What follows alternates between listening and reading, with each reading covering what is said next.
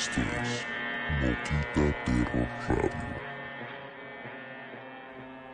Iniciamos.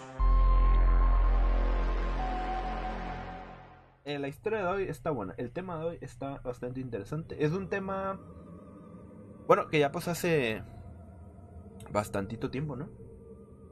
Así es. Es igual. Es un caso. Que nos remonta un poco a los tiempos de que la religión estaba como en su máximo apogeo, lo que también el lo que eran las personas que se dedicaban como a hacer ese tipo de cosas que digamos que se dedicaban al arte del oculto pues eran más señaladas o también pues personas inocentes que simplemente iban en contra de lo que la iglesia decía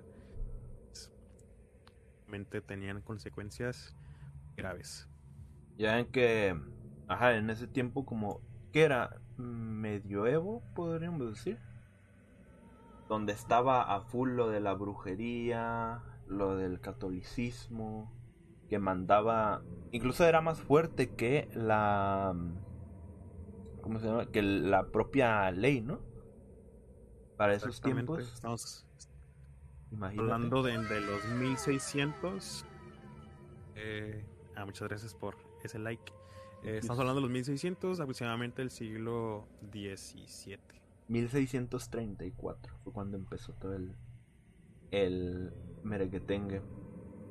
Pues ya empezamos de una vez, ¿no? Ya les dimos mucho spoiler, ya vamos a empezar una vez. sí, pues, estamos dando un poquito contexto. Veo que andan por aquí varios que siempre andan apoyando. Muchas gracias por estarnos acompañando. Sabemos que vamos a, a retomar lo que son los episodios y todo sale bien, ahora sí, eh, los lunes. Y pues hemos preparado este con mucho gusto. Igual por aquí en los espectadores anda una persona nueva que se ha topado con la página, le dio like, le gustó alguna historia. entonces pues, nosotros eh, iniciamos más que nada la página por hacer ese tipo de radio podcast. Eh, lo que están viendo es que cada semana traemos para ustedes un caso ya sea de misterio, paranormal, super raras o simplemente alguna leyenda o historias de la comunidad. El día de hoy eh, es el episodio número 16 y vamos a hablar sobre las brujas, las brujas, ¿eh? sobre las monjas, las monjas endemoniadas de este sitio. La Ok, para darles otro pequeño, una pequeña hipnosis las voy a leer en la introducción. Tuvo lugar en 1634 en la pequeña ciudad francesa de Loudun. Afectó a las monjas ursulinas del convento de la localidad, supuestamente hechizadas por un padre que se llama Urbain, eh, quien fue acusado de brujería y de acuerdo con el testimonio de las endemoniadas, o sea, de las monjitas, eh, pues este, este tipo le, les hizo ahí unas cosillas y eh, fue condenado a morir en la hoguera. Esa es la historia así resumida.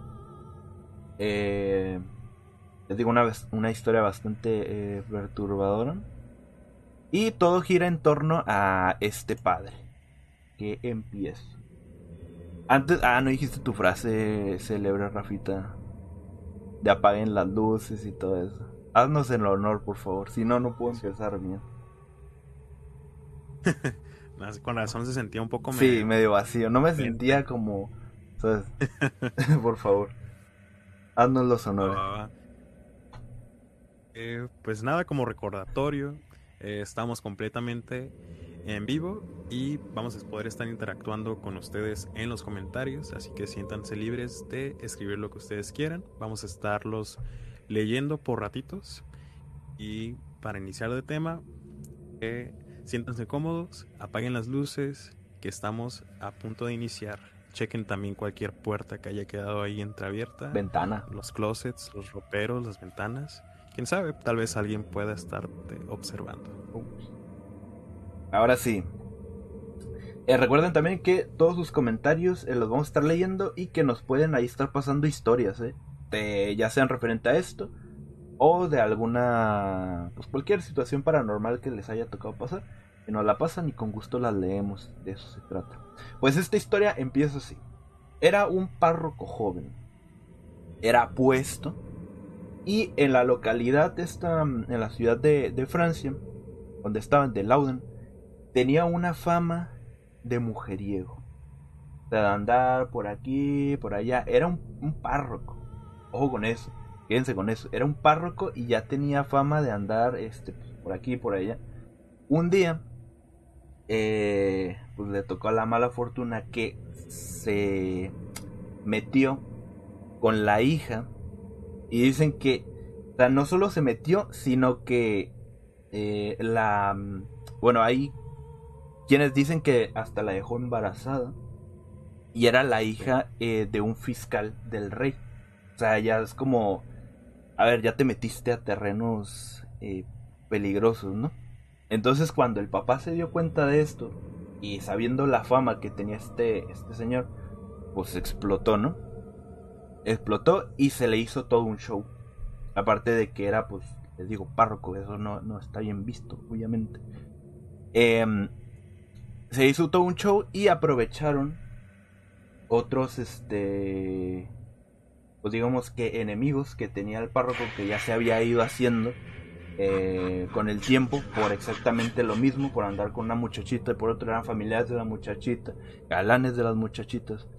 Entonces, por eh, esa conducta que tenía, este, el, este muchacho, bueno, este señor, el papá de la, de la muchacha que embarazó, eh, lo, digamos que lo denunció, ¿no? Ah, le, puso dedo, pues, de lo que estaba haciendo. Para empezar, estaba rompiendo, pues, sus votos como... Como, párroco. Pues, digamos que no es algo que, deban estar haciendo, ¿no? Bueno. Pues, y ya, o sea, por esa denuncia se llevó a cabo una investigación por la conducta. Eh, y el 15 de noviembre de 1629 fue puesto eh, bajo arresto por órdenes de, del arzobispo eh, Poitier, que es su, digamos, el que estaba por encima de él, un, pues, un, castigo, ¿no? Podemos decirlo. Donde le quitaron ya este, sus funciones de, de párroco, que ya no se podía presentar aquí y allá. Y aparte, pues a la iglesia, ¿no? En lo que investigaban bien los casos de las muchachitas. A ver si no había habido ahí algo más. Este. Mm, durante cinco años lo, lo quitaron de sus puestos, o sea, de que ya no iba a poder estar yendo a las, a las iglesias estas a dar sus, sus sermones. Pero un año después sale de la cárcel, porque aparte de guapo y mujeriego, tenía contactos. Porque es que no, el, o sea, el tipo no era solo que un... ¿Cómo podríamos decirlo? solo un párroco. O sea, ya era un párroco que ya tenía, o sea, un estatus, ¿sabes cómo? O sea, ya tenía sus contactos. se ganaba la, confianza de la gente y, pues a pesar de lo que hacía, eh, pues se ganaba la confianza y pues tenía mucha influencia ahí en la comunidad. Exacto. El 3 de marzo de 1630 fue cuando lo pues ya lo condenaron, lo encarcelaron y pues le quitaron todos sus, sus este, sus funciones eclesiásticas y un año después, con sus eh, influencias, pues ya logró de que pues, le otorgara un perdón y pues que saliera de la cárcel y todo como si no hubiese pasado absolutamente nada. Eh, dice que por la misma época, eh, Grandier se, puso, eh, se opuso públicamente al designo del, cardenal, o sea, por esta decisión que habían hecho de de haberlo soltado teniendo un recorrido como el que tenía. Vaya. Entonces, esto provocó que se generara otra enemistad más. O sea, como si no tuviera ya poca. Entonces se le sumó otra, que fue ya este. Eh, este. que era un arzobispo, ¿no? Un obispo, perdón. El que se le puso ya en contra. Y aquí es donde ya empieza. Esta es como la historia muy general del párroco como un poquito de contexto de qué es lo que estaba pasando en la comunidad con el párroco antes de llegar pues a los eventos principales. Que era Urband Grandier, se llamaba. Que quién sabe cómo se pronunciará en francés. Pero pues lo vamos a dejar así, Urbant lo vamos a llamar, porque suena bonito. Entonces pues ahí empezó, esa es digamos que la vida eh, muy general de lo que era el párroco ya te digo yo que no me daría a mí nada de confianza. Nada, nada de confianza. Si aquí yo recuerdo que hubo un tiempo donde a un, padre lo estuvieron siguiendo mucho. No sé si tú te acuerdas de eso, Rufita. Y por nada. Mm, creo que no. Ay, creo que tú vivías cerca de esa iglesia. ¿Cuál? ya tiene rato cuando vivías por acá. Era un padre, fue hace un brete de hace mucho. Ya ven que. Lo del, lo del padre rebelde. ajá, sí, sí, sí, sí. ¿Tú vivías por aquí? ¿no? Bueno, vivía enfrente, ajá. Sí, vivía cerca, ya me acuerdo. Y a ese me acuerdo que como le hicieron todo un show. Y por. sí, me acuerdo. Y por pues, prácticamente nada, ¿no? O sea, por querer seguir dando sus Misos a su modo, ¿no? Algo así. Aunque su caso sí es pues muy diferente porque lo... Eh, bueno, lo que se semeja es de que lo quisieron, lo, también lo, ¿cómo se dice? Lo removieron de sus cargos. Ajá. Aún así se ganó el cariño de la gente, construyó su propia iglesia y siguió dando misas con otros sacerdotes así, pero se supone que a la fecha, tengo entendido, eh, pues todo lo que se realiza ahí, desde bautizos, eh, o así, los documentos no tienen en sí como valor. Oh. O sea, que sigue, pero lo que hace ya no tiene valor. O sea, no está como avalado por... O sea, lo ah. que son como lo, las... Em, ¿Cómo se llama esto? Cuando los bautizos y todo eso, ¿no? por lo mismo de que desobedeció eh, pues las órdenes de los demás arriba, pues le valió simplemente y la, la, otra iglesia en la que estaba hasta tenían como ahí carteles de eh, tenga cuidado. ¿En serio? bueno, pues eso, es a lo que voy. De que, fíjate que este caso, o sea, se mueven como por las mismas ramas y esto era algo que tú dices, eh, pues es como que no es, ¿sabes? no es para tanto. y aún así como lo trataron y cómo está ahorita. Imagínate este vato, o sea, este párroco o sea, la fama ya que traía, que no era buena, y aún así que los contactos valieran más, como para, ¿sabes qué? Hay que dejar de lado esto, y ya, mira, como si nada, tú sigas haciendo tus cosas, ¿sabes? Poniendo eh, igual este en peligro, ¿no? A, a muchachitas. Y fíjate que ahorita que lo pienso, es que eso es en 1630. Y ahorita en la actualidad se siguen viendo cosas así de las palancas y todo eso, ¿eh? Sí, además que no que tanto no oculta la iglesia en, casos de pues de ese estilo. Sí, sí, sí. Por eso digo, o sea, eso lo de los la de las influencias, palancas, eh, corrupción y todo, todo eso viene desde hace años atrás. O sea, es algo que yo creo que nunca se va a terminar, la verdad. Dice Alex. aquí pone. Ah, ah Dice mil, 1600 eh, la historia. Y es que sí que ya es de tiempo bastante. En esas épocas, lo desconocido con las creencias sí que hacía una eh, combinación de cosas muy extremas. Hasta, hasta los castigos eran más. Bueno, ahorita vamos a ver,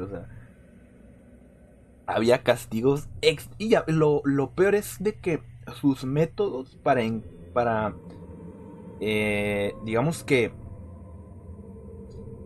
eh, ver si las cosas eran verdad o no, eran muy, muy X. Es como de...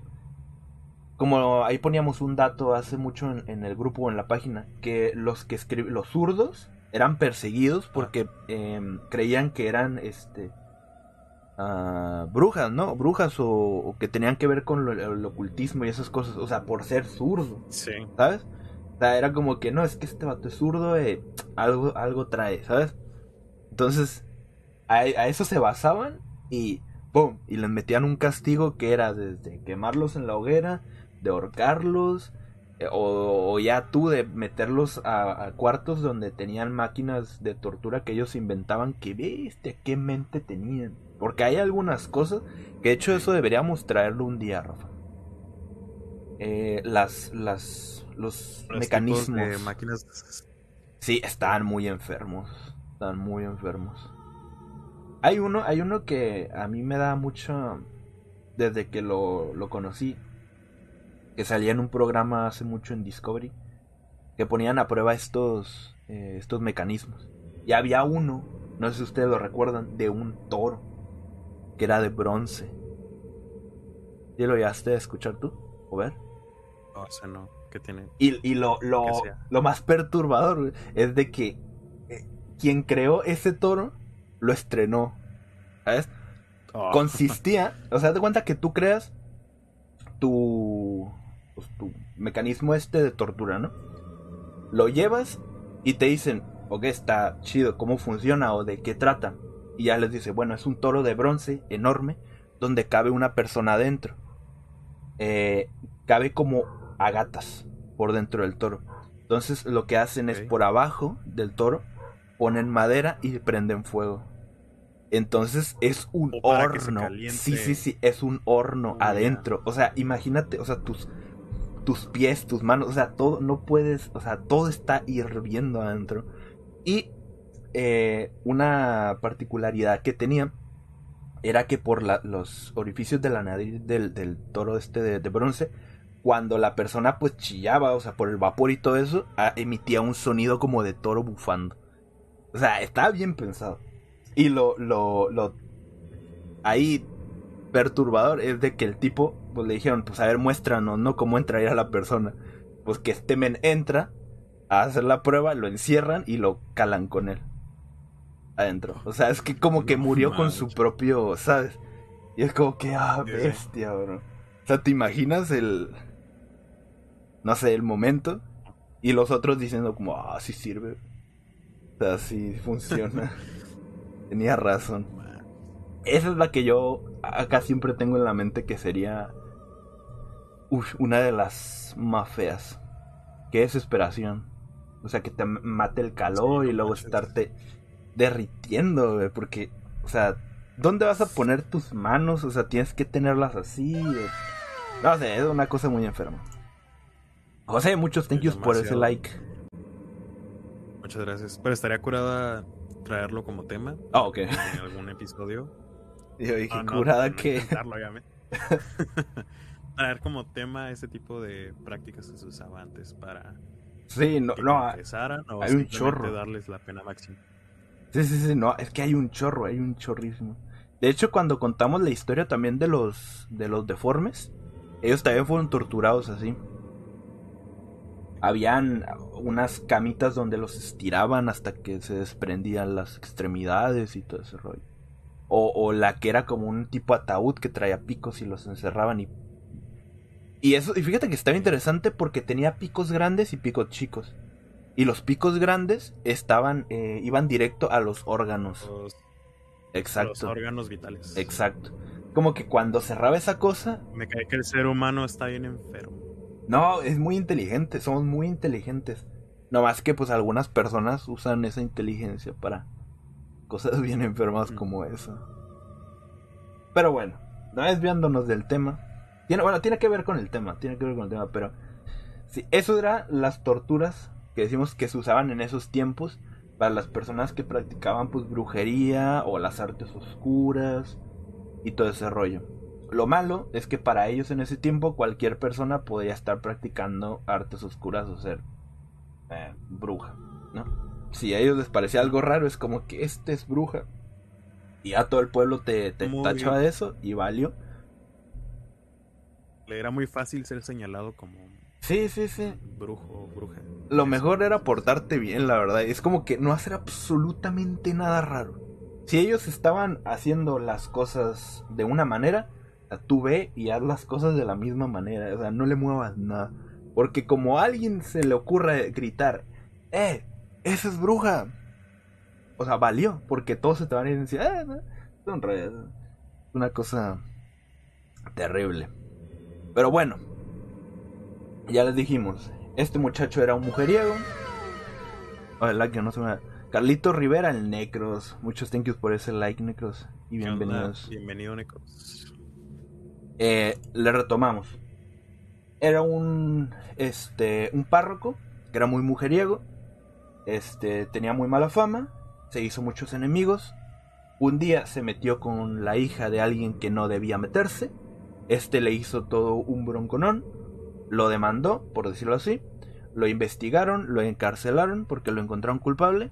Duró un año ahí porque al año siguiente, eh, por sus contactos, pues logró salir y pues salió y volvió a ser eh, párroco en otras iglesias como si no hubiese pasado absolutamente nada. ¿Qué pasa después de ahí, Rafita? Pues lo que pasa de ahí, ahora sí nuestro personaje, en este caso, eh, Urban, llega a esta pequeña ciudad de Francia llamada Loudun. Específicamente, Loudun llega a un convento que en ese entonces se encontraba pues, bajo la dirección de una madre superiora llamada Juana de los Ángeles. Ah. Eh, se dice que era una mujer pues poco agraciada e intrigante. Eh, a primera instancia, ella se sintió muy atraída por el joven párroco, por si fuera poco, ¿no? Sí. sintió muy atraída por él y para poder acercarse más a él y poder llegar pues yo creo que algo más. Pidió que fuera en sí su director espiritual y, pudiera eh, cumplir la función de realizar la confesión dentro de, este convento a las 17 jóvenes monjas en ese entonces ahí pues residían. Es como darle un puesto pesado desde el inicio, ¿no? así como vas llegando, oye, ocupo a alguien que sea mi director espiritual aquí y que escuche a las monjas que tengo aquí. Yo leí por ahí también que era este convento, iban las muchachas que estaban ahí, eran personas como máximo creo que 25, 26 años, o sea, eran personas muchas jóvenes, jóvenes que todas provenían de familias muy bien posicionadas. Era ah, como, como si fuera un colegio nice, ¿no? No más que... Dale, un colegio nice. De hecho, no lo hemos comentado, pero en la pantallita que. Ah, del otro lado, está por acá. Ah, abajo. pues de este caso, ah, como lo comentamos al principio, es uno de los más famosos de posesión pública colectiva. Y está esto, este pequeño clip que ven abajo es como una representación de lo que vamos a hablar más adelante. Em, por si salen las imágenes y se quedan como de estamos viendo. Obviamente no son imágenes reales, es una eh, actuación, ¿no? Es una, es un corto, de hecho, ¿no? Es un corto. Sí. De justamente es un extracto de, una película, ajá. Ahí para que más o menos se den una idea. Sí que Urban, el párroco, rechaza el, pues, este ofrecimiento, eh, pero del puesto de confesor. Esto se lo dieron a, a una persona considerada enemiga de, de este párroco, llamado Mignon. canonín Ahí más o menos. Es que tiene nombres así bien, raros. canoningo, canoningo, canonigo. Ah, no, canonigo. Canónigo Mignon. ¿Sí, no? Canónigo Bueno, hasta son elegante si lo lees así. Canónigo Mignon. Me gusta. A partir de ahí es cuando rechaza la oferta le hablan a otra, como dije, le hablan a este párroco llamado Mignon.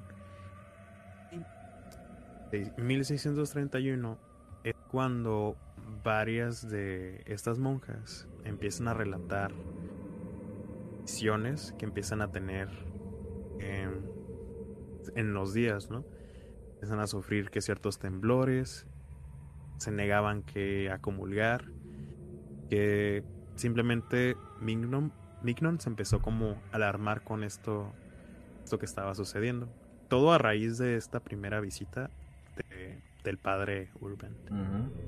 Las tienes por ahí cómo Ok, yo, yo tengo ahí de que un detallito de que este Mignon ya tenía con anterioridad un roce con el párroco, con nuestro párroco eh, Urban ya tenían ahí un choquecillo desde antes. Una rivalidad que dice que era en la carrera eclesiástica. O sea, como los dos pues ejercían lo mismo, eh, se hizo como una rivalidad ahí de...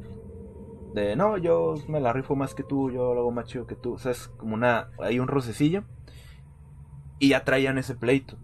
Entonces, como dice Rafa, cuando eh, las monjitas empiezan a sentir y a decir que están viendo presencias por, el convento, él aprovecha para eh, vengarse. Bueno, ahí dice vengarse, pero no sé de qué se vengaría. O sea, simplemente como para aprovechar el momento y tirarle tierra al otro. De decir, este, oigan, o sea, le habla a su superior, que es aquí, lo tengo el nombre. Ah, no, no lo tengo. Pero bueno, le habla a su superior y le dice, oye, mis, las monjitas del convento, eh, estoy seguro, segurísimo que están este, poseídas. Y todo es culpa de, un párroco de por aquí. Así se la tira, o sea, tal cual. Y, y volvemos a repetir lo que habíamos dicho. O sea, cuando alguien ya te tiraba la bola de que tú eres un brujo o algo así, ya es muy complicado quitártelos, es muy cañón. O sea, era como prácticamente ya sentenciarlo a muerte. Y luego más si es, eres algo de la iglesia, ¿no? O sea, ya era como algo pesado. Además no solo dijo que estaban poseídas, sino tal cual como que examinó todo el panorama, vio cómo se estaban comportando las monjas y dio el veredicto. No, pues esto se trata de nada más y nada menos que de una posesión diabólica. Imagínense escuchar esas dos palabras eh, para estas personas pues súper religiosas que religión pues ahora sí que reinaba literal pues todo este tipo de lugares. Así que eso hizo que todas las personas pues tomaran cartas en el asunto y pues de mover y qué onda con este con este convento. Exacto, pues como dice Rafa, o sea, desató ahí la de Dios, por decirlo así, e, y él se encargó de hablarle a un a otro eh, sacerdote exorcista de ahí de la localidad. Dice de la localidad vecina de Beniers y Shinon. Y entre ellos dos, Mignon y el padre Barre comenzaron a, exorcizar a las monjas. Dice que durante los exorcismos, varias de las monjas, incluida la superior, que era Juanita, Juanita de los Ángeles, eh, sufrieron violentas sufrieron violentas convulsiones, eh, chillaban, o sea, lloraban, pegaban de gritos y eh, hacían proposiciones sexuales a los sacerdotes, tal cual como en la película de El exorcista, cuando la están tratando de exorcizar, que se comporta eh, de, una manera agresiva, de repente es como que le empieza a tirar al padre, como que ven y esto, y como que hazme cosas, ah, pues tal cual. Eh, y dice que muchas de ellas narraron eh, sueños pecaminosos, o sea, sucios, y la superior, ahí ya viene una pedrada fuerte. Reveló que ella y otras eh, monjas estaban eh, poseídas por eh, los demonios llamados Asmodeo y Zabulón. Demonios pesados, ahorita les decimos quiénes son. y que todo esto había llegado a raíz del padre. Dice que él un día llegó y que les aventó por encima de los muros del convento un ramo de rosas. Y ahí ya fue como que el boom, ¿sabes? Porque el otro ya diciendo, ¿sabes? Como de que, mira, creo que es este men. Y luego la, la superiora de las monjas diciendo que todo empezó a raíz de que este muchacho, el párroco, les aventó un ramito de rosas pues ya fue la... embrujada. embrujadas. Embrujado. obviamente que traían algo ahí, pues que no era. Asmodeo, eh, les explicamos, es eh, uno de los príncipes de los demonios en la demología de las religiones abrámicas. Es un demonio de la lujuria y se cree que aquellos que caen en su seducción son enviados por toda la eternidad al segundo nivel del infierno o al segundo anillo. Esto eh, porque supone que el, infierno tiene eh, varios eh, anillos. Ah, ¿Tú has leído la Divina Comedia? No, no la he leído. Yo se la recomiendo. Me he leído pocos libros en mi vida y ese es uno de los libros que más se disfruta. Es muy, muy interesante. se lo recomiendo y habla de eso, de los anillos del infierno. O sea, supone que se va poniendo peor según vas bajando. Y supone que en cada uno. ¿De qué? Me acordé un meme de leí la Divina Comedia y no me reí. Mm. Fíjate que yo al principio pensaba algo así. Porque yo la descubrí cuando estaba en la prepa. En la prepa, pero yo pues no tenía idea porque no soy mucho de eso, Entonces era como de que, ah, pues suena gracioso, ¿no? Eso que va a estar chido. ya cuando me puse a investigar un poco más, que me recuerdo que una profesora o profesor habló sobre ese libro. Y fue así como de que, ah, caray, entonces está pesado, ¿no? Y ya me interesó y lo, leí y muy bueno. O sea, es, de este tipo de tema, eh, de un viaje por los anillos. Eh, está muy bueno, te lo recomiendo. Y bueno, el otro es eh, Zabulon, que es el demonio guía. Además de incubo, lascivo e impúdico. Esto quiere decir que es, es lo mismo que como... Lascivo es como que... Como morboso, pues es como de ese tipo de... O sea, van como ligados a Asmodeo y Como... Donde... De, de, ese rollo morboso, eh, lujurioso. Y así. Entonces eran los que predominaban, por decirlo así, a las monjitas. Eh, Grandier... Eh, Urband, nuestro párroco, eh, trató de evitar todos estos ataques eh, recurriendo eh, primero a, a un arzobispo de Burdeos, que era su amigo, para que lo ayudara con estos ataques e interrumpiera los exorcismos que ya se estaban armando con las con las con las monjitas porque no era solo exorcismo, sino que cada exorcismo que hacían, o sea, le tiraban más y se hacía más fuerte el rumor o las acusaciones hacia él. Entonces, él decía, eh, o sea, de verdad yo no tengo absolutamente nada que ver con esto. Como por favor ayúdeme, eh, pare esto porque como está la cosa, o no voy a salir de aquí. Y el 21 de marzo de 1633 eh, le aceptaron eh, pues, lo que había pedido y las monjitas endemoniadas fueron recluidas en sus celdas por un tiempito, ¿no? Pero le ayudó. Por, eh, aquí hacemos una, una pequeña pausa para tomar agua y para leerlos un poquito de cómo les está pareciendo el tema. O a ti, ¿qué te está pareciendo el tema, Porque ya vamos como a la mitad del tema, nos pues, estamos echando bastante rápido. sí, ya vamos como a la mitad se me hace muy interesante cuando lo estábamos comentando entre nosotros. Ese, ese tipo de temas que tiene que ver con las posesiones demoníacas, eh, llegar a caer como en lo fantasioso. Sí. Pero este, este caso en particular, al ver que ya es una posesión colectiva. Miguel, muchos thank yous por ese like. Gracias, Miguel. Muchas gracias. Ay, Eh, lo que decir es de que, pero ya cuando varias personas sufren de las mismas características, y así te pones a pensar como, ok, creo que en realidad está pasando algo.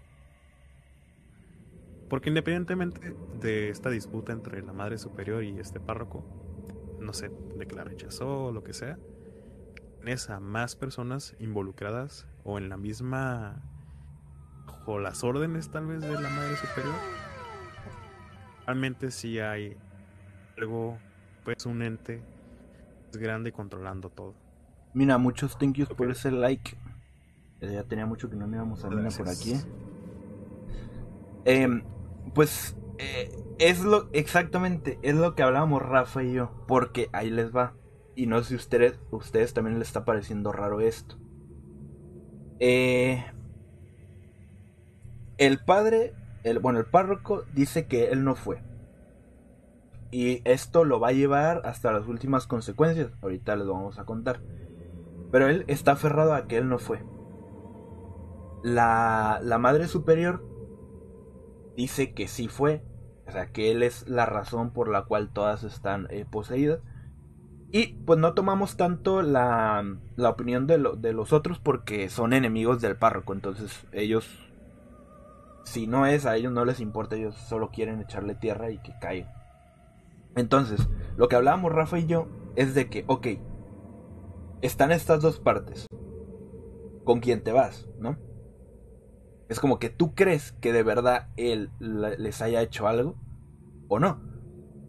Y de, eh, no haberles hecho nada, está la otra parte de que ellas están poseídas. ¿Verdad? Estarán mintiendo. Eso es complicado porque, o sea, es, es este, un convento donde pues, se profesa mucho la palabra de Dios y es como que como por no haberle hecho caso a la Madre Superior, ella va a tomar una medida tan exagerada como de hablarle a las otras 16 monjas y como, oigan, lo vamos a poner de acuerdo porque él no me quiso hacer caso y pues lo vamos a tronar.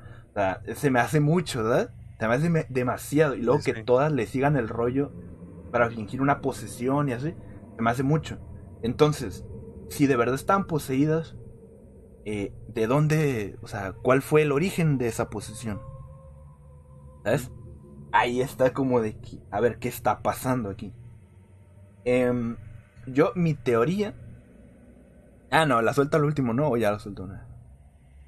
Al último, al último. Ok, entonces voy a dejar mi teoría por final. Este, este...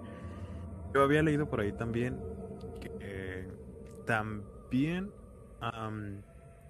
las monjas habían presenciado una especie como de presencia dentro de los pasillos del convento, que era una especie de como si fuera una pola como de, humo negra la describen ya se había hecho presente entre los pasillos que fue escalando hasta el grado de tener eh, de convertirse en una posición como tal también vi por ahí que que pues obviamente al estar en contacto con eso hicieron lo que nunca debe de hacerse cuando pasan las posesiones, que es rezar. Y es como que le dieron como más enojo a este ente. Ah, también pues dicen que puede ser otra teoría de que ellas mismas causaron o se buscaron en sí la posesión, pero también está muy raro. Igual. Es que es que fíjate. Es que por, por los dos eh, lados está mal, porque mira, el, el, párroco estaba mal, porque ya tenía toda una vida de, de, de, desenfreno, ¿no? Con las mujeres. Pero... Si ya vivía en el pecado. E, exacto, digamos que él era un, un, pecaminoso, ¿no? Sí. Pero la madre superior también no era una perita en dulce, porque cuando él llegó, ella fue la que le ofreció, o sea, la que se ofreció, la que lo miró, le gustó y dijo, eh, o sea, le voy a dar un cargo chido como para tenerlo eh, pegadito a mí y que en un dado momento se dé, ¿sabes? Eso fue, eso es lo que, lo que está ahí. Entonces como que, mira, eh, o sea, no era tan buena ella tampoco, ¿no? Ahora, aquí habría que ver cómo se pudo originar o si por las energías o pensamientos o acciones, porque también quién sabe qué, o sea, qué hacía ella. Es que falta información sobre, o sea, no de que no hayamos buscado, sino de que no hay tanta información, tanto detalle sobre la vida de las personas estas, si no estaría pues, a todo dar, para entender un poquito más. Porque también ahí tendríamos que ver cómo se puede generar una, esta energía, ¿sabes? a llegar al grado de pues, o sea, ¿sabes? De poder poseerte, o sea, ¿cómo, cómo, o sea, de la nada no puede formarse algo tan pesado ahí? A lo mejor ya estaba. Voy a decir mi teoría ya porque ya estoy caliente. La caliente de que ya, está, Mi teoría es de que el párroco pudo haberlas eh, infectado, vamos a decirle infectado, indirectamente a ellas. Porque como decimos, él ya traía mm, pues una vida ahí de desenfreno con las mujeres y todo eso. Entonces digamos que esto encaja perfecto con Asmodeo, el demonio de la lujuria, ¿no? Entonces quizá él ya lo traía a él en la espalda y cuando fue acá es como que ¡pum! Hay un caso que, tomamos, que fue el primerito de Moquita, que es el de... Eh, ¿Cómo se llama? El de Josué. El de... ¿Cómo se llama?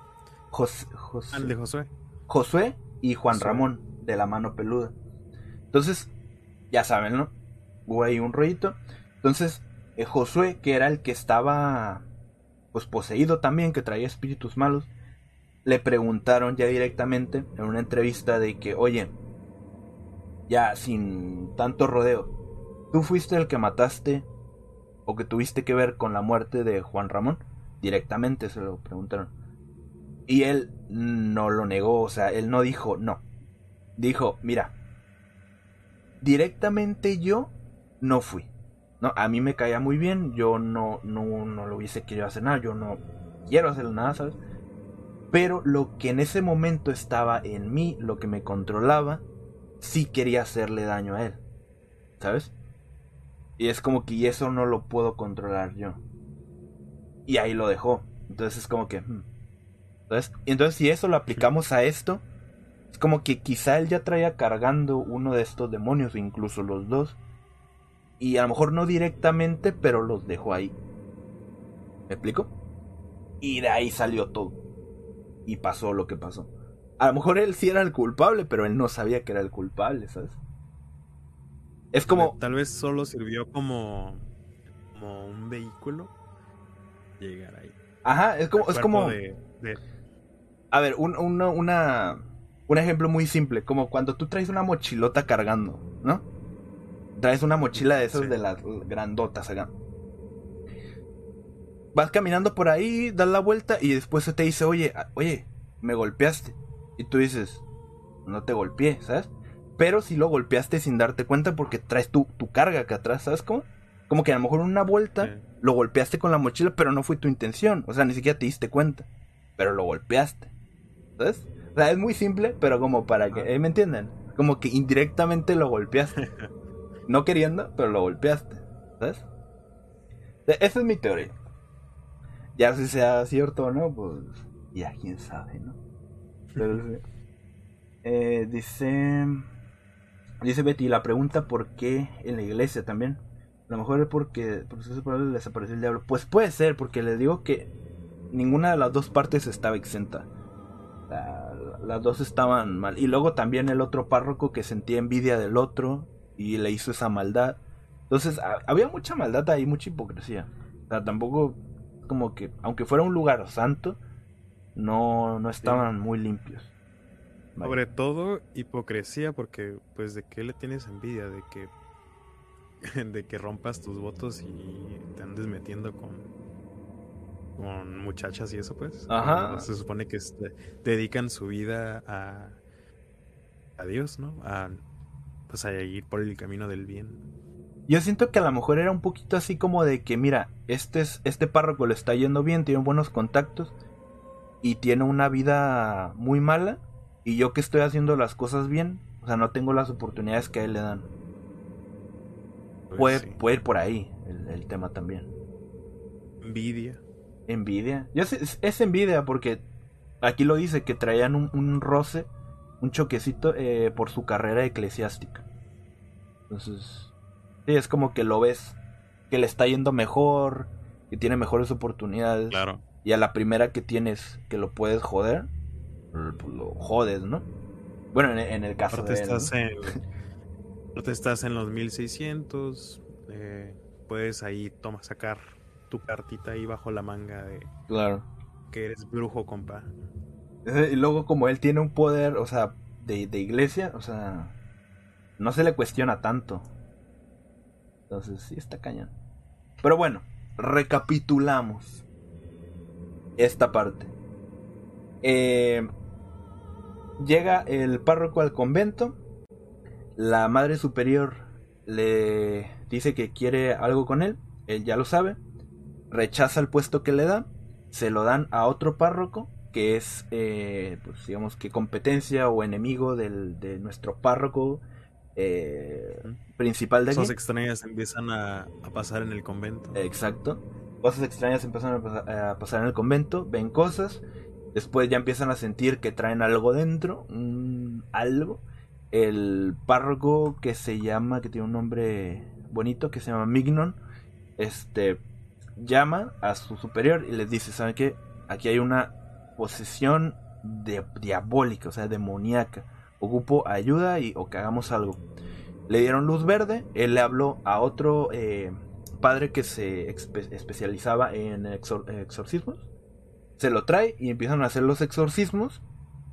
Este, la madre superior, en una de esas, eh, saca que el causante de todo esto es el, padre eh, Urbant cuando él les aventó un ramito de rosas por encima de la barda. Que ahí empezó todo el rollo. Ahora, Urban, al sentir todos sus ataques y ver que lo estaban acorralando, fue a pedirle ayuda a otro obispo que era muy amigo de él para que pararan todos esos, esos exorcismos y ya dejaran de estar pues tirándole cosas. Y funcionó manchando su nombre entre la comunidad. Exacto, más manchado de lo que ya está, porque acaba de salir de la, de la cárcel. y ya es mucho, ya está. Entonces, eso pasó el 21 de marzo de 1633. Pero duró poco. ¿No, Robita? Duró poco tiempo porque después siguió el, pues el tenga... para el pobre espargo eh, ¿Tienes eso tú, rápido Sí, tengo lo de... Por si fuera poco, pues después de que pasó esto de... Ay, me que, que lo acusaban pues de estas cosas, que es la madre superiora, le agregó un poco más a a la acusación de este padre Urban diciendo que este padre tenía en sí las marcas del demonio. Ah. Tenía ciertas cosillas ahí en la espalda, inclusive en sus testículos. O lo sabía? ¿Quién sabe? Y, lo que son estas marcas de demonio, eh, lo que dicen pues los documentos, es que son zonas de, en la piel que no tienen sensibilidad para el dolor supuestamente en, en ese entonces usaban para diagnosticar cuando una persona estaba endemoniada. Y dicen que en ese entonces pues se dedicaban en sí a pinchar la piel del sujeto con, pues, con un punzón. Si en algún momento no sentía esta persona dolor, era un candidato directo a ser poseído. Y lo, lo, que comentaba con, con Enio antes de iniciar, o sea, imagínense que, o sea, carece un poco de lógica este método, porque eh, imagínense, toca a alguien que está parapléjico, ¿no? De la cintura para abajo. Sí. Y le empiezan a hacer, pues, ese tipo de experimentos. Obviamente no va a sentir nada. o sea, ¿en qué se basaban? Eso eh, es como, ¿en qué se basaban para hacer sus análisis, sus estudios? como te voy a estar picando, o sea, te voy a estar clavando un pico y en el punto en el que no sientas dolor, o sea, valiste, ¿sabes? O sea, estás endemoniado. Sí. Y son cinco puntos los que deberían encontrar. Los que deberían encontrar, pues, en, en la piel. Y lo que le pasó a este, a este padre Urban, de que un médico, pues, en sí eh, lo empezó a hacer esta práctica un punto pues sin pero pues no encontró ninguno. Mm. Lo, lo, pues, lo que obtuvo fue pues mucho dolor y, pues, se dice que gritó desgarradoramente. Imagínate, o sea, que te estén picando. No, y hablamos de que te estén picando aquí y acá y acá, pero ya, o sea, imagínate ya. o sea, ahí, para que te claven algo. Tanto Dios. Y les digo, ¿en qué se basan? O sea, ¿en qué se basan para decir que... Ah, es que no tiene sentido, tampoco rebuscarle mucho ahí no... No tiene, ¿no?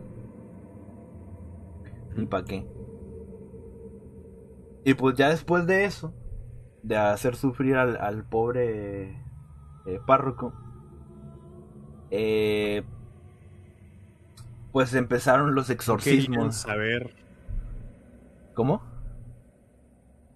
que aún querían, pues seguían engranados sin querer una respuesta o por parte de él, ¿no? O sea, que confesara, Este sí o sí, él era el responsable de, estos acontecimientos. A fuerzas querían que él dijera, ¿saben qué? Sí lo hice. Miguel, leal. Leal, ¿verdad? Pero Miguel, muchas thank yous por ese like. Y bienvenido. Gracias. Muchos thank yous. Eh, sí, a fuerzas querían que él dijera, ¿saben qué? Sí lo hice, sí, viene por mí. Y aquí hay un tema. Que cuando volvieron a empezar los exorcismos y las monjas... Eh, ah, las monjas, cuando empezaron, confesaron entre convulsiones y espumarajos y gestos soeces que una infinidad de demonios la poseían, ya no dos, y era una infinidad de, de demonios. Y todas, aparte de eso, todas acusaron a Grandier, a nuestro párroco, de haberlas embrujado. O sea, tal cual como como una, una, posesión, que al principio es como que empieza leve, después haces algo para calmarlo y te regresan con más fuerza y pues fue así muy similar de que cuando vuelven, o sea, vuelven diciendo que ya no son dos demonios los que andan por ahí, sino que ya son un chorro. Y aparte, ya las demás monjas, ya no es solo la, la, pues la principal, y ahora son las 17 que dicen, el padre es el culpable de todo esto. O sea, ya lo empiezan a confesar. Y ahí es donde ya se pone lo bueno. Y los demonios que ellas decían que las poseían es Asmodeo, y Isácaron, Astaroth, Gresil, Amane, Leviatán, Behemoth, Bel Eaco, Sheidi, Acatriel, Sedon, Axel, Neptalim, Sham, Uriel y Achas Todos esos. Dios, y yo. Diosito bendiga el chat. sí. Cualquier. ¿Cómo ponen? Cualquier no sé qué que hayan dicho. ¿eh? anulo cualquier tipo de maldición que esté diciendo sí. en este momento. Eh, no, son, recitando. son nombres, son nombres. Pero bueno, yo me di a la tarea, o bueno, me quería dar a la tarea de investigar cada uno de estos y decirles Que pues, qué son, ¿no? Y me topé con algo interesante. Y es que varios de los que están aquí eh, no existen. O sea, o quizá existen, pero no son esos los nombres, porque los busqué eh, y los busqué bien y no existen. Algunos, algunos que son muy eh, conocidos como Asmodeo, Zabulon, Leviatán, Belgemot, todos esos evidentemente pues salen. Pero hay unos que de plano no, no existen y te los busqué y lo rebusqué. Y pero me topé con algunas similitudes con otros nombres y yo creo que una puede ser un este un error de traducción u otra que sea un mm, un error que viene desde el tiempo de 1600 que se viene arrastrando, porque si se ponen atención, eh, dice que las monjas empezaron a mencionar todos estos nombres cuando ellas estaban babeando y soltando espumarajos por la boca. Esto me hace pensar que la pronunciación no era lo más limpia, ¿no? Que se podía tergiversar. Entonces, pues yo creo que ese es el problema. Y traté de buscarlo y había unos que eran similares los nombres, pero cambiaba algunas letras, pero que si los leías mal, junto con el que estaba bien, la pronunciación era similar. Entonces, creo que ahí, hay algo. O sea, siento que eh, todos estos, ¿cuántos son? 1, 2, 3, 4, 5, 6, 7, 8, 9, 10, 11, 12, 13, 14, 15, 16, 17, 18. 18, 18 demonios. Sí están, sí existen, pero eh, están, los nombres están mal. Te digo, no sé dónde, si viene de, el problema es de la traducción o viene desde desde esos tiempos. Entonces, si a usted les interesa eso, yo investigué algunos de todas maneras, no me alcanzó el tiempo para buscarlos todos y eh, ver quiénes son realmente, pero solo investigué Un, dos, tres, cuatro, cinco, seis 7, 8, 9, 10, 10 nomás, me faltaron ocho pero si a ustedes les interesa, después ah, se los puedo buscar y hay que... Para pues revelar, ¿no? Exactamente de quiénes se tratan los nombres que están ahí pues mal escritos. Si, a ustedes les interesa, ahí nos lo dicen. Y yo me comprometo a buscar los Machinators. Es que sí está cañón, porque. Hay, hay, es que es un rollo, es todo el es mundo. Chorro de información. Sí, es todo un mundo. Pero bueno, eh, Bueno, por aquí por encimita les digo los que busqué. sacaron es el demonio de la impudicia, el orgullo y la desobediencia. Astaroth, el demonio de la pereza. Bueno, aquí en Astaroth hay un paréntesis, hay, una diagonal. Porque en, en la demonología aún no se ponen de acuerdo entre que si es esto o el otro. Unos dicen que es el de la pereza y otros dicen él, o sea, es el de la mentira o el que controla la crueldad. Y también es muy inteligente y otro dato que encontré de Astaroth es de que dicen, según por ahí, que Dios le tiene miedo a Astaroth. Porque es el único... Yo también. ¿Cómo? ¿A tu Astaroth? Pero ojo, pero esto, es muy fuerte, porque dice que Dios, Dios le tiene miedo a Astro Porque cree que es el único que puede sobrepasarlo. Porque ahí, ahí hay toda una historia de que eh, Dios quería crear eh, un ángel, porque se supone que todos estos son ángeles, quería un ángel eh, que fuera súper inteligente y que esto, la inteligencia, pudiera como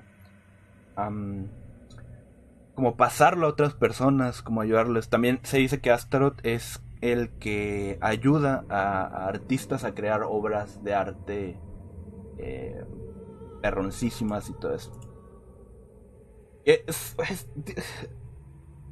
historia muy interesante la de los demonios. La verdad, o sea, si no lo ven con el eh, o los ojos de bestia demonios, o sea, tienen historias bastante interesantes. Eh, bueno, Gresil, el demonio de la impureza, toma posesión de tu cuerpo para hacer lo que se le antoje. Eh, ahí básicamente es como cuando tú estás, eh, pues ahí normal, ves a alguien y que dices, oh shit, es como que, oh, como que te llama la atención. O sea, eh, a eso se refiere. O sea, cuando empiezas a sentir como, como ese, ese deseo y tú caes en eso y después que haces cosas que después dices, pero ¿por qué las hice? Ah, bueno, es porque caíste en ese rollo y él controló tu cuerpo y, ¿me entienden? Como que, como que está bueno, ¿no? Es como que, o sea, tiene sentido, porque muchas veces tú pues estás... Sí, o sea, tú a veces haces cosas o asesinos que dicen, como es que yo no recuerdo haberlo matado. O sea, yo no quería matarlo. Pues que lo hiciste, ¿sabes? O sea, tuviste ahí un pequeño una lagunita mental donde te te ganó la ira eh, y ¡pumba! Bueno, pues así. Fíjate que lo más, lo más loco es de que todo esto, ¿no? Que las personas que se sienten atraídas por ese tipo de... Pues de querer contactar con entes oh, que a veces pues, pues que no que desconocen. La cosa es de que, le, saben cuál les va a tocar, pues, con cuál van a tener contacto. No es como que puedas escoger, ah, mira, pues yo quiero quiero que me toque este y que me dé sabiduría para poder ser famoso, para crear mis obras super perronas. No, o sea, te puede tocar, no se pone que el de la lujuria y tú ni. Sí, sí, sí. O uno más pesado. O así cuando. más pesado que. Cuando ya la gente entra como en pánico y empieza a hacer cosas como tú dices, ¿no? Como, mm, como algunos asesinos que echan responsabilidad a ello. Así cuando te contactas con este tipo de cosas, realmente abres la puerta a lo que sea. Es como, sí, tal cual, poner un letrerito como que venga quien quiera, ¿sabes? Aunque tú quieras contactar a mm, alguien, nada te asegura que ese va a venir y va a hacer trato contigo. El... Las cosas no son tan simples ni tan bonitas como se pintan en las películas y todo eso. ¿eh? De que, ay, pues voy a contactar para hacer un trato y que me, vaya bien. Tan fácil tampoco no, es mucho sacrificio y, y, digamos que los contratos tienen letras chiquititas.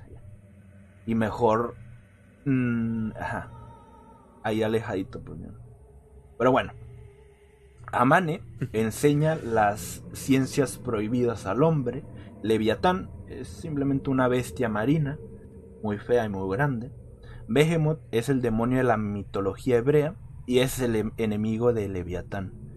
Eh, y dice como dato que se cree que ellos batallarán o se van a enfrentar cuando llegue el día del juicio. O sea, ¿te imaginas dos bestias enormes? o sea, en el fin del mundo enfrentándose. Estamos locos. Eh, es el que se encarga de tomar nota de todos los pactos establecidos entre los mortales y los demonios. Eaco es uno de los tres jueces griegos del infierno que se encarga de juzgar a los europeos. Así tal cual. Y Shaigedi eh, se opone a la influencia del mismo dios, la más rebelde, y a Catriel, que hasta ahí investigué, uno de los tres príncipes de los buenos demonios. Porque supone esto que también hay demonios buenos. Les digo que es todo un mundo, pero bueno, de eso ya investigaremos en, otro episodio o en otro video, si les interesa, vaya.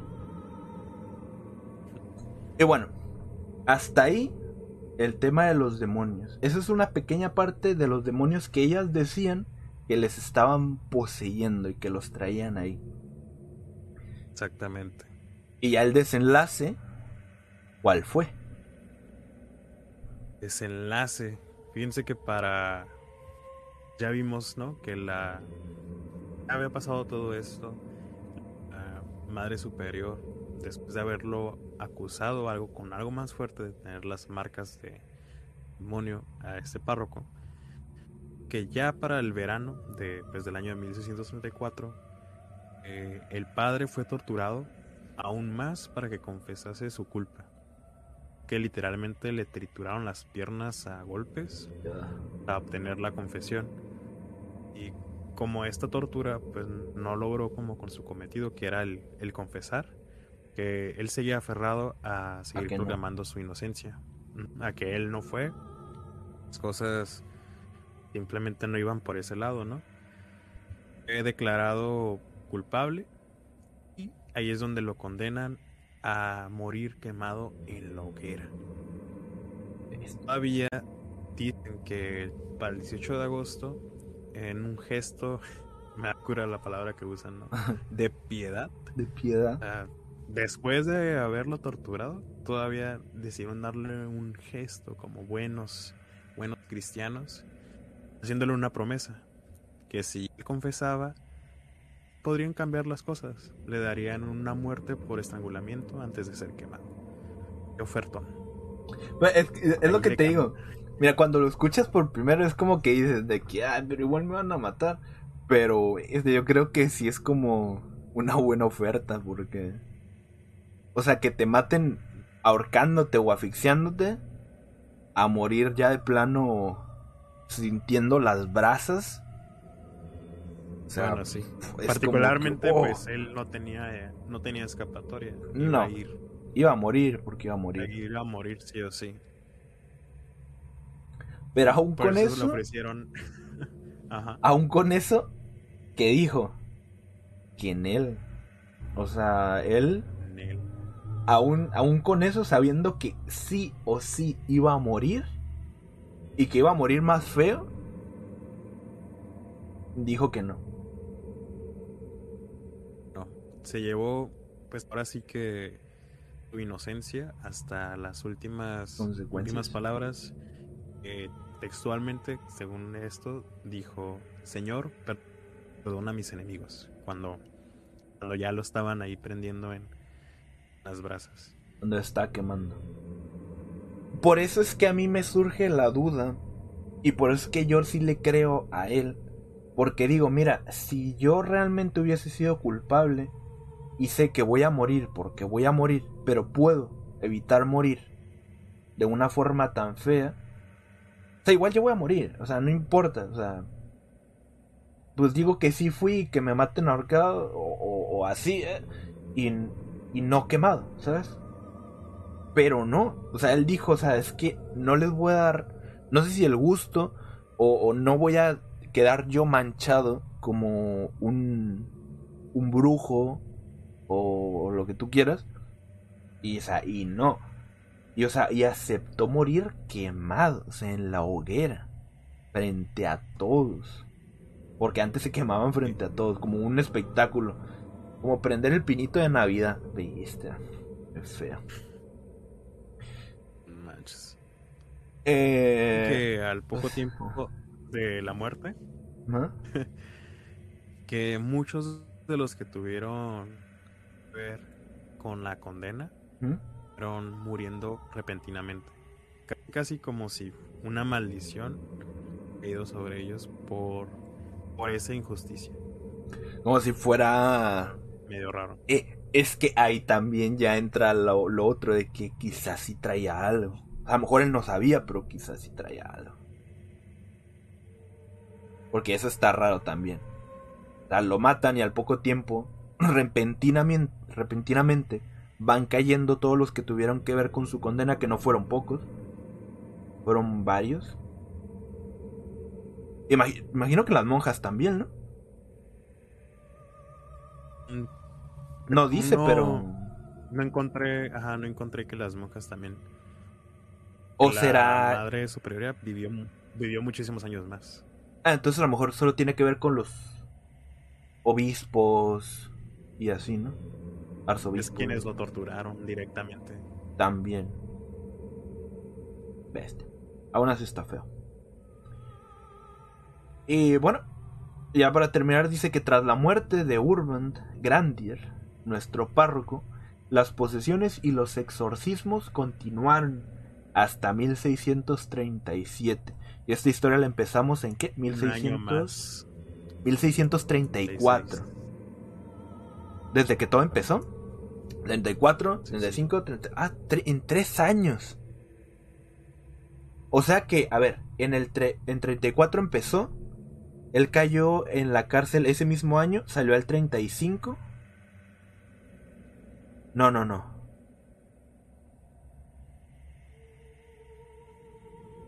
Ah, no. No.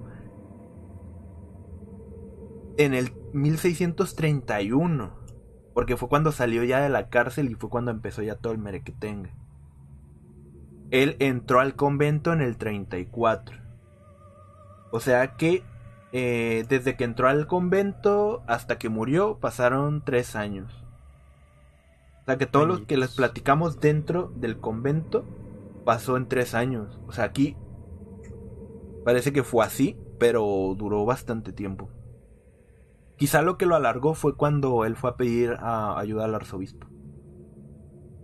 Para que pararan todo el rol Pero bueno, continuaron. Dice que. ¿Eh? Ajá. Que dice eh, que continuaron aún así las posesiones y los hasta hasta 1637. Pero ahí es donde también se me hace raro porque ya no lo veo tanto como de paranormal o, diabólico, sino que tal vez la madre superiora simplemente quería un poco de atención de la comunidad o algo así.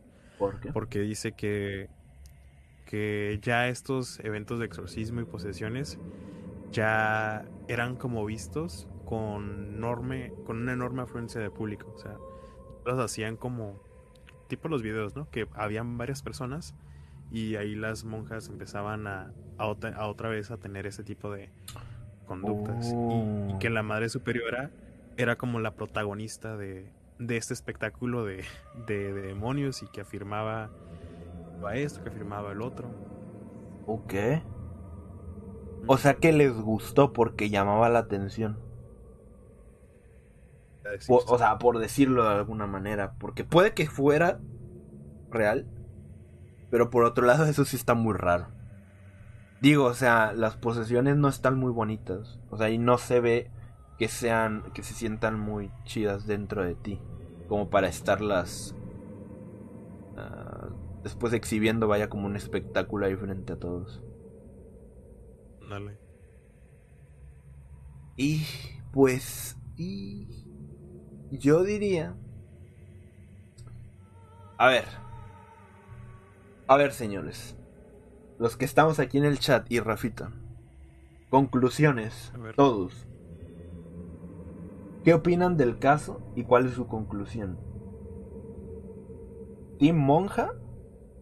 ¿Team... Eh, ¿Cómo se llama? Eh, ¿Urban? ¿O eh, eh, concuerdan con mi teoría? De que quizás si fue Urban, pero él sin darse cuenta de que estaba o de que traía algo encima o de plano le creen a las monjas de que sí fue él y, bien merecido que haya muerto o de que de plano no era él eh, y las monjas se habrán tenido ahí como de que sabes que se o sea el origen de eso fue otra cosa o sea, a lo mejor no sabemos qué pero fue otra cosa o simplemente era todo un show. Y entre las patas se llevaron al. al este. Pues a nuestro amigo Urban. ¿Cuál es la tuya, Rafita? Pues, sea cual sea como la postura, me sigue sorprendiendo. De, mójate, Rafa, mójate con de, Me sigue sorprendiendo al tal grado que llevaron o la mentira o llevaron la posesión. Sí. Atacado de llevarse a una vida. O sea, quemaron una quemaron una persona siendo inocente o no siendo inocente. Esa persona murió en la hoguera. Y pues de quién de quién dice, de quién habla más de eso, de la persona que vivía en el pecado y esas cosas o de toda una comunidad persigue que no van o simplemente no se dio a, a la... No sé, es que digo, no hay ni buenos ni malos porque todos estaban actuando mal. De, hecho, había una frase por ahí que yo miré que decía que ah, muchos eh, hablaban o hablaban y quemaban. Ah, como que señalaban mucho a las brujas y todo ese rollo. Y que las sacrificaban, pero nadie hablaba de quien las quemaba. Y eso es verdad. Porque al final de cuentas, o sea, o sea, es un acto. No es poco, o sea, es. estás quemando a alguien. O sea, ya no es solo decir, mira, te doy condena de. de tal, tantos años, o, mira, o cadena perpetua, no sales nunca jamás en tu vida. Pero no, o, simple, una inyección letal, o muerte por lo que sea, y ya. No, o sea, es verlo sufrir. Es quemarlo y exhibirlo. Porque te digo, antes los quemaban en medio de las plazas para que todos vieran lo que les iba a pasar a, cualquiera que, que, que, estuviera haciendo esas cosas. O sea, es como de que, bro. ¿Sabes? O sea, no es un acto muy de Dios. ¿Me entiendes? O sea, la brujería tampoco, pero pues eso tampoco. Entonces, sí, en esa parte sí, concuerdo contigo pero mojate. O sea, la historia. también se tenía. también siento que tiene mucho que ver. Aunque, por ejemplo, ¿no? Las van a la hoguera. Todavía tienen como alguna esperanza de. Ah, mira, si es brujo o bruja, se va a salvar. Que tienen este tipo de poder de que no, de que no sienten. En, pues los, ahora sí que los. ¿Cómo? Los puntos esos del diablo. Claro, sí, sí, sí. O cosas, o cosas así. Pero sí está muy sádico este rollo. Ok, mira, aquí hay dos que concuerdan con mi teoría. Y Queridiana y Alex dice, mi teoría es que las monjas, monjas en venganza de que les hacían algo a ellas, no sabían de qué forma decirlo y la llevaron eh, llevaron la mentira a ese extremo pues es lo que decíamos que era muy demasiado extremo como para pero, pues, pues, sí, perfectamente puede ser también. Voy a basar mi postura en los en lo que se dice de los síntomas de posesión, que yo siento que solo se quedó en la primera etapa, que es que es rechazo a todo lo religioso, eh, reacciones de ira, Ajá. Eh, como la oración o, hacer blasfemias, insultos. Que no vimos nada sobre eh, hablar, y, hablar en idiomas desconocidos o en, en, lenguas muertas. No vimos como manifestación de fuerza como descomunal o sobrehumana. O vimos, bueno, al menos no describen como fenómenos de levitación o... Ni peste. O ni peste, ni ese tipo de cosas. Como que si fue un... No sé, le faltaron como más cositas tal vez considerarlo como una posesión. Y luego eran 17. O sea que las 17, ninguna de ellas presentara un, un estado más avanzado de posesión raro. Y por, tan, por todo ese periodo de tiempo, pues, no, no Tres años. más de... ¿ah? Tres años. Entonces, para ti, las monjas mentían. A mí las monjas creo que sí le metieron mucha crema a sus tacos. hay algún acuerdo la madre superior y ellas. Además por lo, lo que agregamos al final. Que... Oh, sí. Que ya lo vieron más como un espectáculo, ¿no? Ajá, que se vio más como un espectáculo. Y... Espérame, por aquí tenía algo que iba a complementar. Okay. Dice, a que la madre era, era la protagonista de este espectáculo. Sé que estuvo inclusive a punto de morir en algún punto, pero que se curó milagrosamente.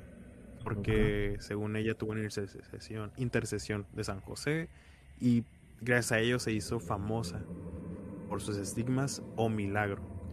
A, fuerzas la finalidad yo creo que la Madre Superiora era encontrar ser vista en el mundo religioso ¿Por qué? Que por lo que decían al principio, de que era una persona no tan agraciada o, que era diferente. A lo mejor quería llegar a ser como un santo, ¿no? También. Como, o sea, por eso de tener estigma Sí, sí, sí. Este. Pues triste porque, mira, se llevó entre los pies a un a una persona. Que, a ver, no era la persona la más fiel de Dios. También hay que decirlo, pero igual, o sea. Mm, ni siquiera mm. se le dio la oportunidad de. no. La mejor persona. Es que, es que igual venía reivindicado de la, de la cárcel, o sea. ¿Sabes? A lo mejor ya venía bien. O sea, con ganas de hacer el bien. y no le dieron chance.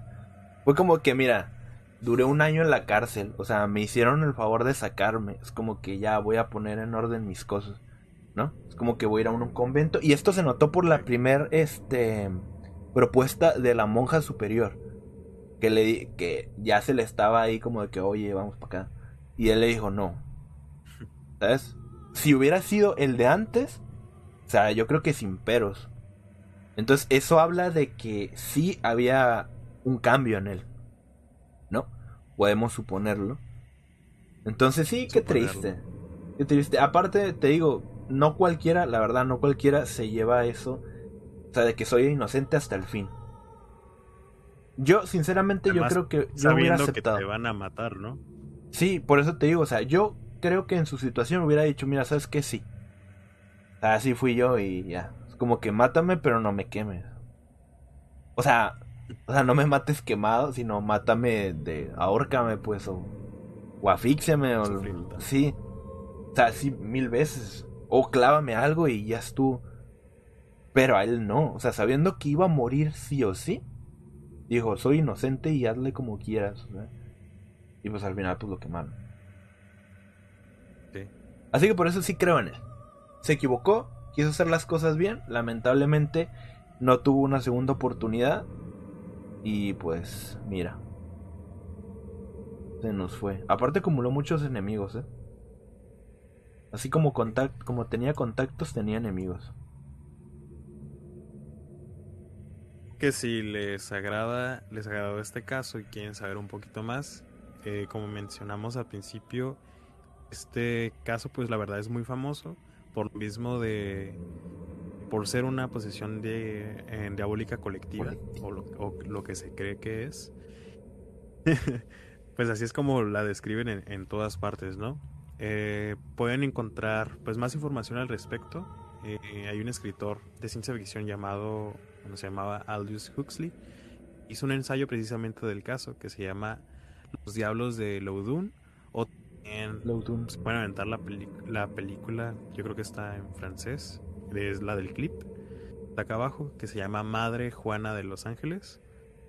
Y también hay otra que tiene que ver, que se llama Los Diablos, se llama la película, de Ken Russell, en 1971. Son, es el ensayo y estas dos películas que tratan de representar lo que se vivió en, en el convento y pues el caso más o menos para darnos una imagen, ¿no? Porque fue hace muchísimo, no había, no hay, pues nada más que escritos. Muy bonito, muy bonito. Y pues bueno. Vi por ahí como que... Eh, me acordé de otra cosa sobre el caso, que inclusive para aún acusarlo aún más a este, a este sacerdote, hasta no sé si se idearon porque según esto apareció de la nada. Documento. No sé si lo viste por ahí. Un documento. Eh, ah, un documento donde precisamente está, escrito como en otras lenguas. tiene como sellos o cosas así. Supuestamente de demonios con el padre. Como que ah. habían encontrado ese documento que según habían hecho un el pacto, eso habían pasado esas cosas. Ah. Este, este, llegó a grados así. A, lo mejor porque. A lo mejor porque si no le salía, también iba a haber consecuencias para ellas. Muy fuertes. Porque sí, estar fingiendo una posesión. O sea, iba a tener el mismo destino que el, que el párroco. Ah, lo iban a, las iban a quemar. Entonces, ya cuando entran a la mentira, o sea, ya tienes que darle con todo a que sí. Porque como no, como te descubran, no te va a pasar lo mismo o, peor. si se alcanza a... se alcanza ver. Ah, sí, sí, sí, sí. Este supuestamente es el, el documento. Está escrito como con jeroglíficos. Sí. No, ¿cómo, ¿cómo los demonios van a firmar? Eh yo creo que sí podrían, ¿no? yo creo y luego tienen, o unos tienen como, ¿cómo dice? Ajá, ah, como, o eh, como tridentes de, ah, bueno, eso sí ya no, sí se pasó. Tridentes y cuernitos y cosas así, y es que no Pues en ese entonces. Bueno, estamos hablando de 1600, señores, de 1600 a tiempos muy diferentes a estos, demasiado. Bueno. Muy oscuros. Muy oscuros, demasiado Diferentes en algunos sentidos. Sí, algunas cosas siguen. De pensamiento que Sí, sí. Pues como te decía eso de las palancas y todo, a mí me sorprende que en esos tiempos todavía estuviera dándole machín. Mm. Mm. Pero bueno, señores, ¿tienes algo más que oh, bueno, nos quedamos un ratito para, para leerlos, si tienen algo que comentar referente al tema. Eh, ese fue el tema. A nosotros, la verdad, cuando lo escuchamos, este, fue... Nos pareció interesante, una, porque involucra monjas. Otra, porque es una posesión colectiva. Esto pocos, poco se ve, si no es que es la única. Creo que es la única, al menos que yo sepa o que esté documentada, es la única. ¿Sabes? Y.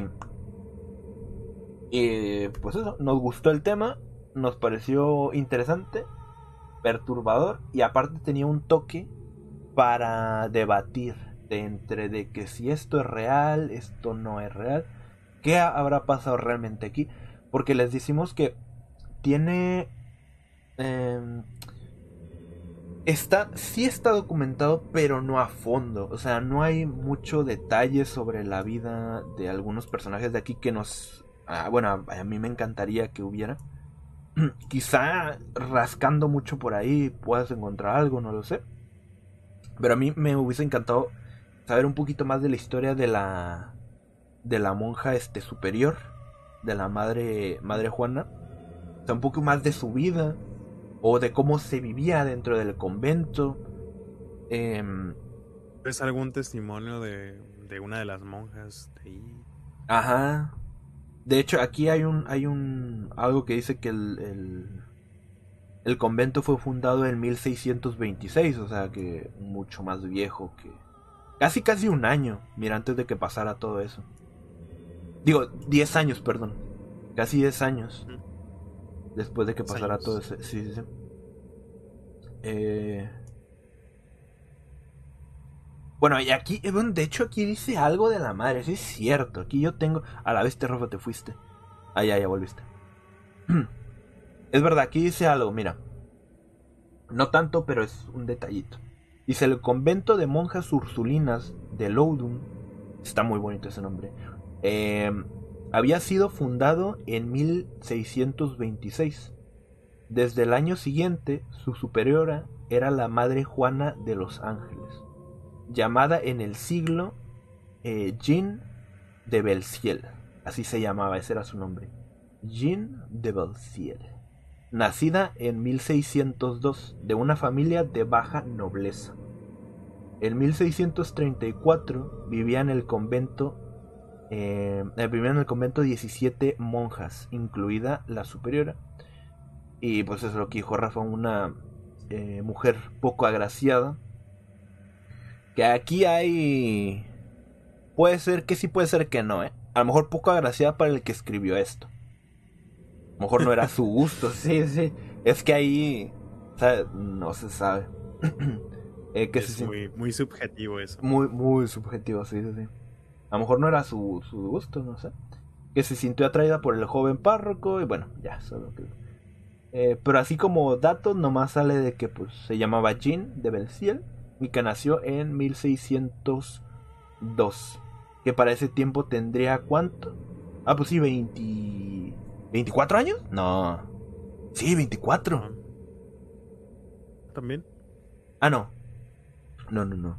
No, para ese tiempo, no, porque era eh, en el, entró en 1631. Ella tendría... A 31 le quitamos Dos quedan 28, 29, 28, 28, 29 años. Ya casi llegaba al tercer piso. Sí. Bueno, no es, o sea, no estaba grande. No está grande. A los 30 todavía uno está muy joven. apenas empezando en la vida. Eh, pero bueno, a mí me encantó la historia. Yo, yo me la quedo. A mí me gustó mucho. ¿Y a ti, Rofita? A mí también me gustó.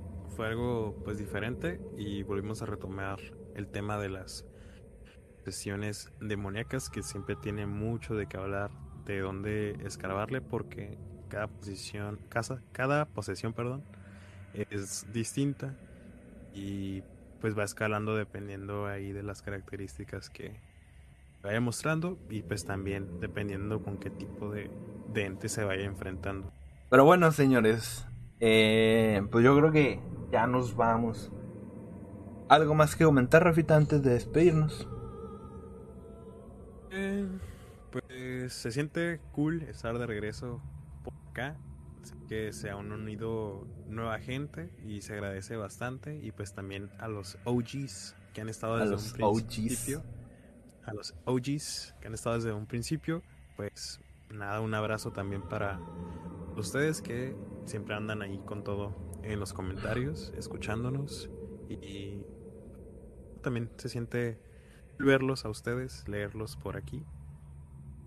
Este tema haya sido de su agrado y esperen las siguientes emisiones. Y ahora sí, señores, eh, como dice Rafa, muchos thank yous por andar aquí.